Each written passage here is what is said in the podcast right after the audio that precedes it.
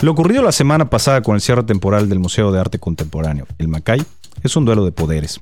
Cuando el licenciado Rafael Pérez y Pérez, director general del museo, denunció el culturicidio, toda vez que el Ejecutivo local no otorgó el presupuesto en tiempo y forma, con bombo y platillo cerró de manera simbólica este espacio cultural.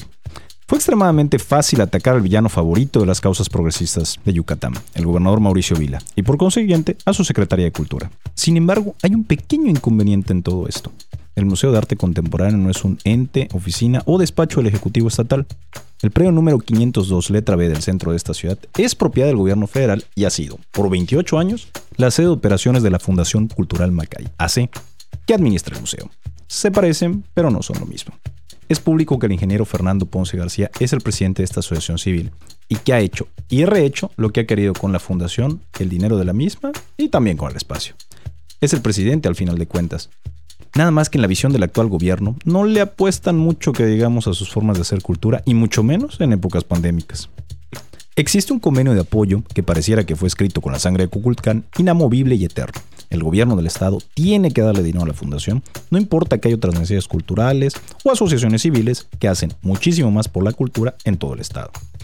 ¿Nuestra realidad sigue siendo la misma de hace 28 años? Lo dudo, sumado a que la institución no ha sido muy transparente que digamos en estos últimos dos años.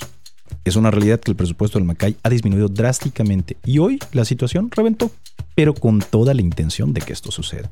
El gobernador tomó una decisión, no más dinero al Macay, a sabiendas de a quién le estaba diciendo que no, nada más y nada menos que a Fernando Ponce García. No a la cultura, no al museo.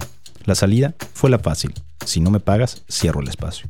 Existe una solución y creo que es la legalmente viable si ya no hay condiciones para operar el majestuoso Ateneo por parte de la Fundación, si no bastaron 28 años haciendo cultura con recursos públicos, si se fracasó para gestionar unos cuantos millones con el gobernador, con el gobierno federal o ya de perdida con el Ayuntamiento de Mérida, ¿no será que la Fundación pueda regresar este hermoso lugar a la comunidad artística, pero a toda, no solo a de las artes visuales, del Estado?